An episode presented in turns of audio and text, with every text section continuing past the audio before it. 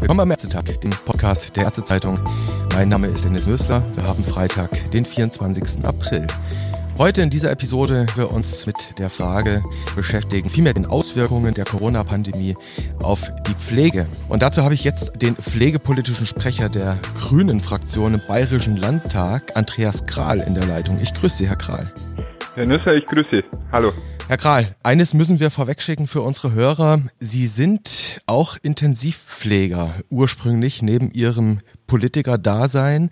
Und in den letzten zwei Wochen in der Osterzeit haben Sie auf einer Intermediate Care Station in einem Krankenhaus in Weilheim in Oberbayern ausgeholfen. Richtig. Was haben Sie dort erlebt? Dass die Lage, ich fasse es immer so zusammen, sehr angespannt, entspannt ist. Also Punkt eins, die Befürchtung hatte ich, die hat sich auch bestätigt, dass genau diese IMC auch zu einer intensiv sozusagen hochgerüstet wurde, heißt es wurden an sämtliche Beatmung, an, an sämtliche Bettplätze Beatmungsgeräte gestellt. Das Personal wurde so gut wie gar nicht eingewiesen drauf, weil schlicht und ergreifend die Zeit auch gefehlt hat.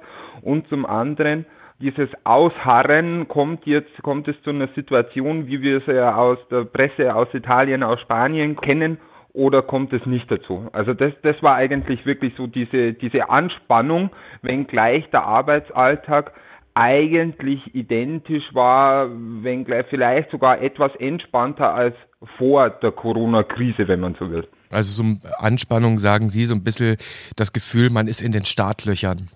Genau, also wie werden sich die Fallzahlen entwickeln, das zum einen und zum anderen natürlich der ungewohnte Umgang sozusagen mit dem Equipment, das auf einmal auf der Station steht. Ähm, also dass natürlich, wenn ich ein Leben lang auf einer IMC ohne Beatmungssettings sozusagen gearbeitet habe und jetzt auf einmal einen Servoi, eine Vivo 50 oder sowas vor die Nase gesetzt bekomme, dass dann irgendwo, ich sag mal, gesunder Respekt bis hin zur Angst vor der Situation da ist, ist selbstverständlich. Und, und das, glaube ich, muss man in Zukunft auch sehr, sehr stark abbauen.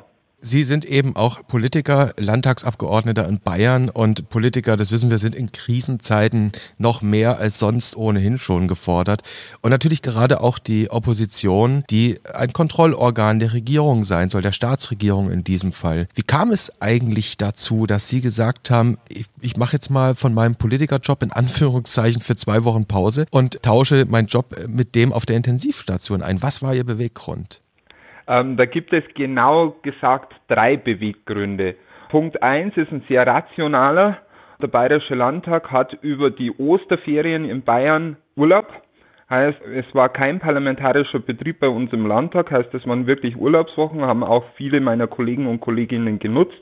Ich habe gesagt, ich kann, ähm, und da schließe ich jetzt direkt zum zweiten Grund an, gerade in diesen Zeiten habe ich immer wieder betont, auch im Zuge meiner politischen Arbeit, wir brauchen nicht nur die quantitative Erhöhung in Form von Beatmungsplätzen, von Intensivbetten, sondern wir brauchen auch das Personal, das dieses, äh, diese Patientenversorgung dann von der Qualität her übernehmen kann.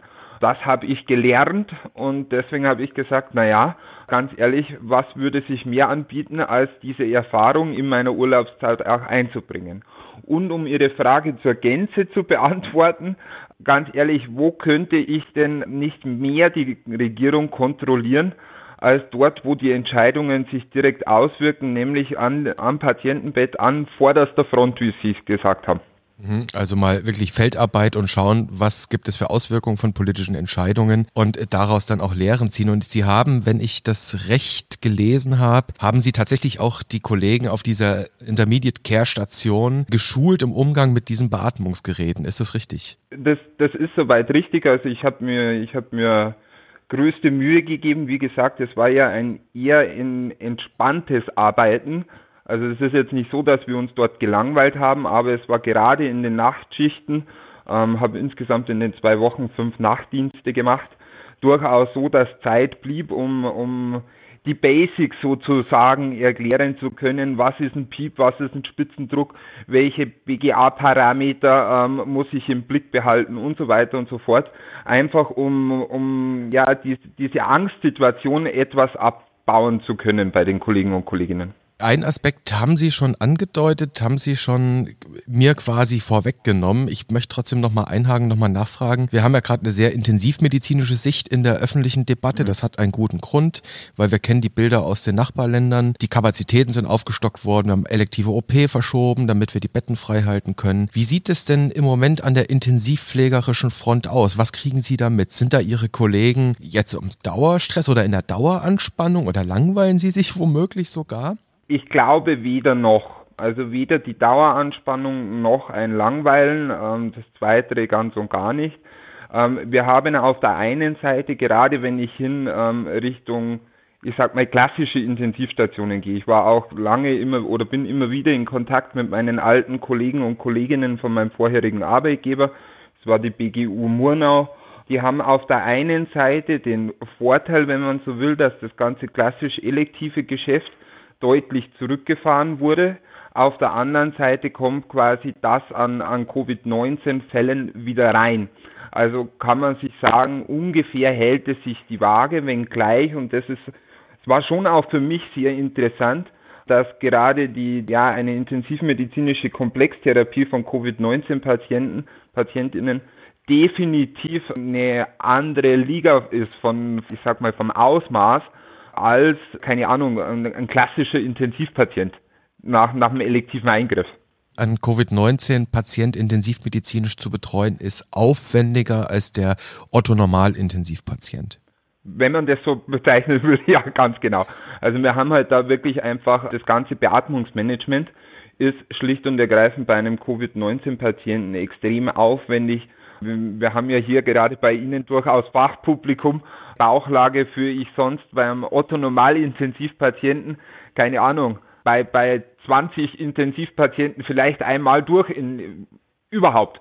Die Covid-19-Fälle, die ich jetzt kenne, die ich auch live miterlebt habe, da haben wir ungefähr eine, eine Situation, wo man sagt, ja, 70, 80 Prozent landen dann auch irgendwo in, in Bauchlage, was mit Abstand das, das Invasivste ist, was man einem Beatmungspatienten antun kann, in Anführungsstrichen weiten wir mal den Blick Gehen wir mal raus aus der stationären Situation, aus der intensivmedizinischen Situation, gucken wir mal in die ambulante Pflege hinein. Ja. Beispielsweise die Altenpflege.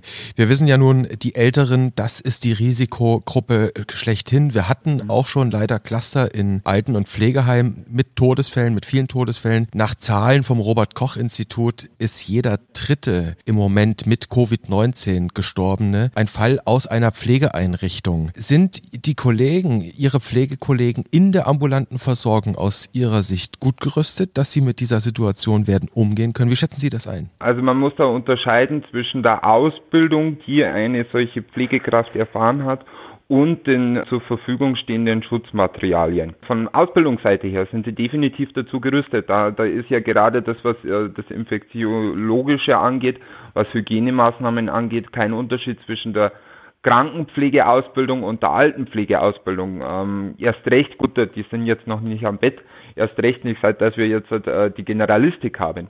Was allerdings einen Unterschied macht, es wird auch mir immer wieder wiedergespiegelt, ist sowohl die Quantität als die Qualität der Schutzausrüstung. Heißt, es fehlt sowohl an der Quantität, heißt wie viel Mund-Nasenschutz ist wirklich vorhanden, wie viele Schutzkittel sind wirklich vorhanden und gleichzeitig haben wir da ein Gap sozusagen auch in der Qualität zwischen der akutmedizinischen Versorgung in den Kliniken und den klassischen pflegerischen Versorgungen in den Heimen, heißt Thema FFP2-Masken und so weiter. Da muss man in den, in den Heimen, in der stationären Versorgung, auch in der ambulanten Versorgung deutlich aufrüsten und deutlich nachjustieren. Das heißt, ähnlich wie auch in der ambulanten medizinischen Versorgung bei den niedergelassenen Ärzten, es fehlt tatsächlich auch in der ambulanten Pflege einfach schlicht und ergreifend an den Basics an Schutzmaterial und das könnte am Ende ja die Achillesferse sein. Ja, absolut.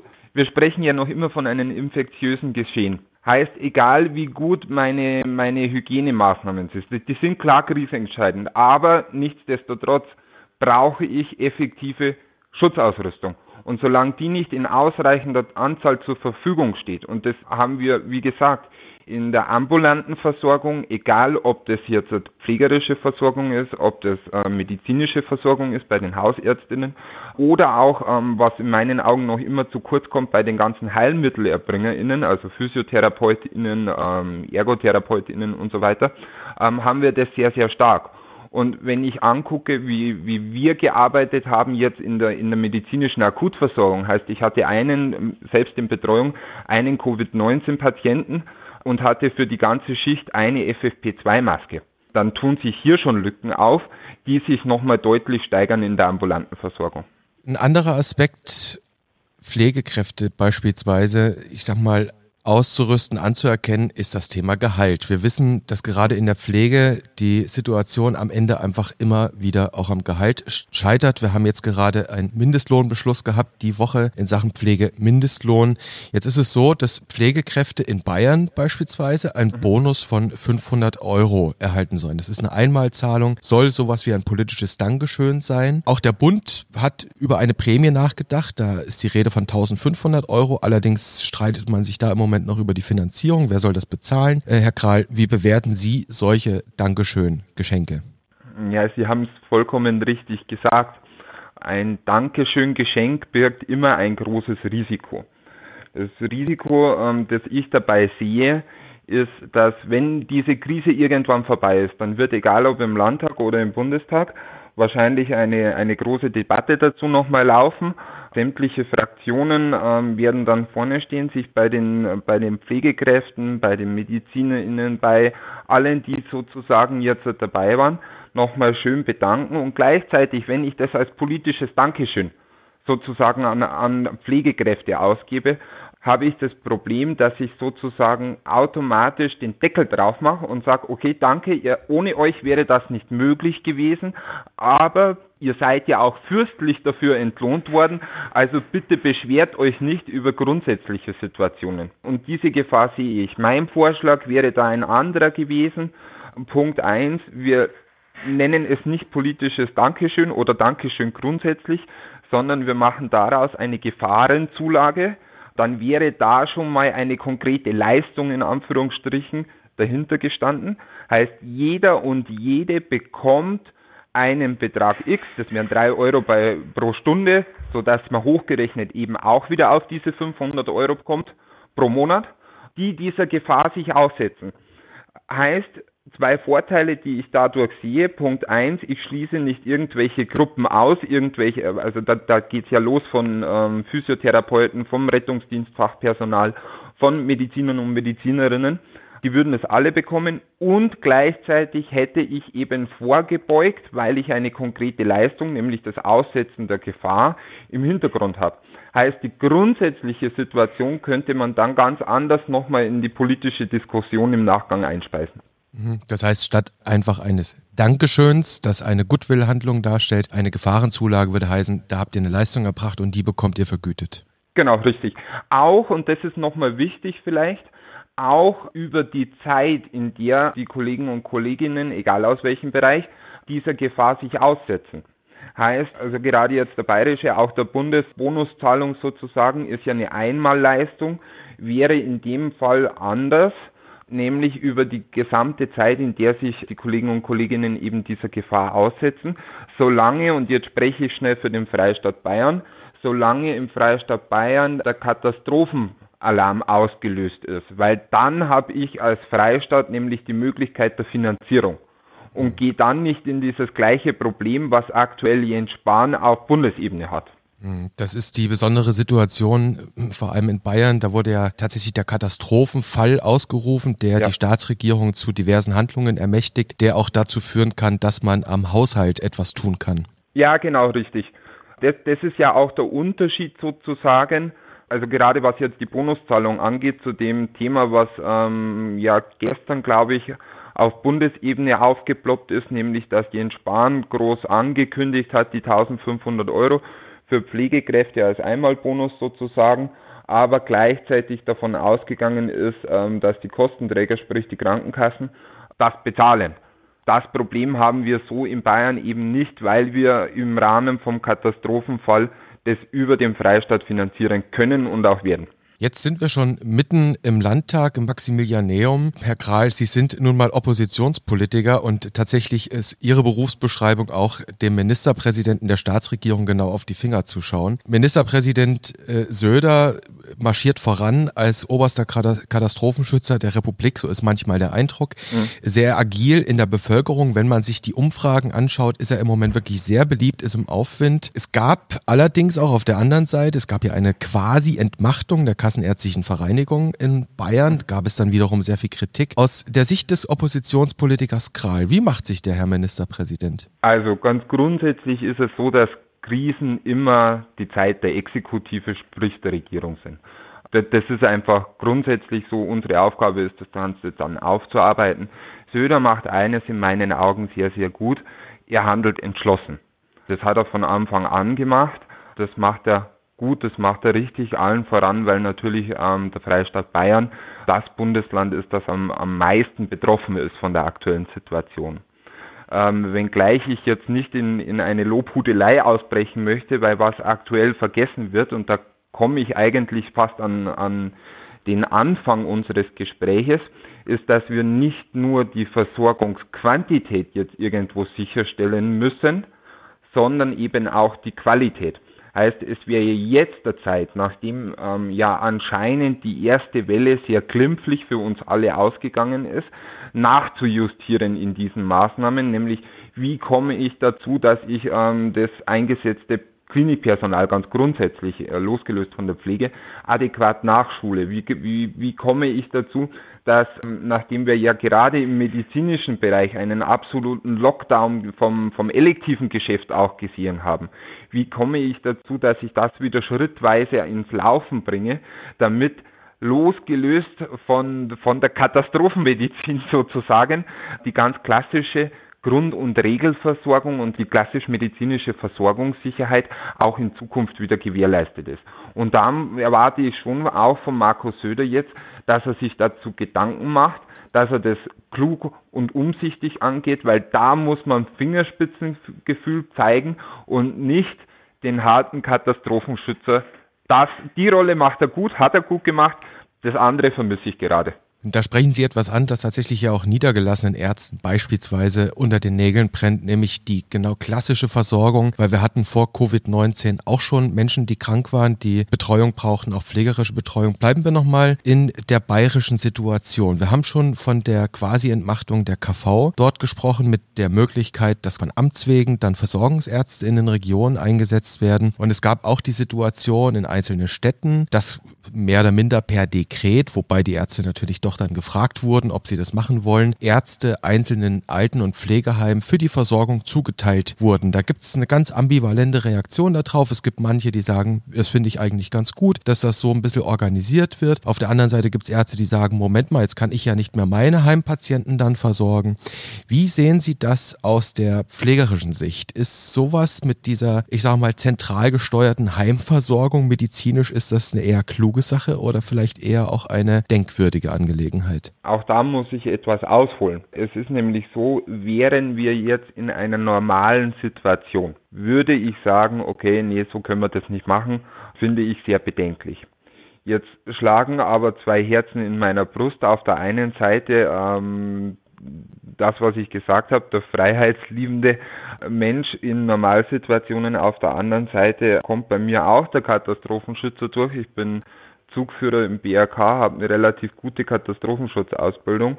Und wenn sich eins bewährt hat über Jahrzehnte hin, ist, dass wir in Katastrophenfällen, egal wie weit oder weniger weit die ausgedehnt sind, auch Kräfte und Entscheidungen bündeln. Heißt, in diesem konkreten Fall war die ursprüngliche Entscheidung richtig und gut so, würde ich auch so weiterhin unterschreiben, also da ändere ich meine Meinung nicht, wenngleich auch da jetzt die, die Situation ja folgende ist, dass die erste Welle sozusagen, wenngleich ja die zweite eventuell auf uns zukommt, aber die erste Welle ist ausgeblieben und jetzt ist es wieder an der Zeit sozusagen, auch da peu à peu das, ähm, die, diese, diese sehr, sehr zentralistischen Strukturen zurückzubauen und zu gucken, bis zu welchem Grad funktioniert das Ganze und wann müssen wir stoppen und eventuell wieder einen Schritt zurückgehen.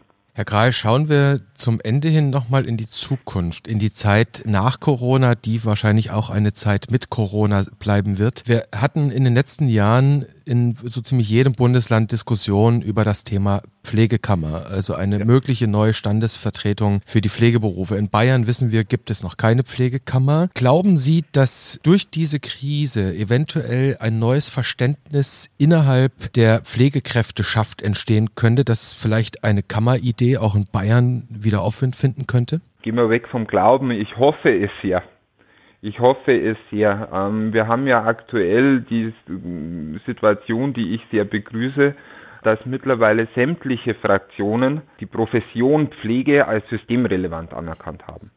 Wenn wir es jetzt schaffen, und das ist Aufgabe zum einen von der Politik sehr verallgemeinert, aber insbesondere Aufgabe von der Pflege ganz grundsätzlich, dieses Verständnis auch in die Zeit nach Corona, die mit Corona sein wird, da gebe ich Ihnen recht, mit reinzunehmen, dann hoffe ich sehr und bin da auch sehr zuversichtlich, dass wir im Rahmen der Evaluation der Vereinigung der Pflegenden, das ist ja der bayerische Sonderweg zu dem Kammerthema, mhm.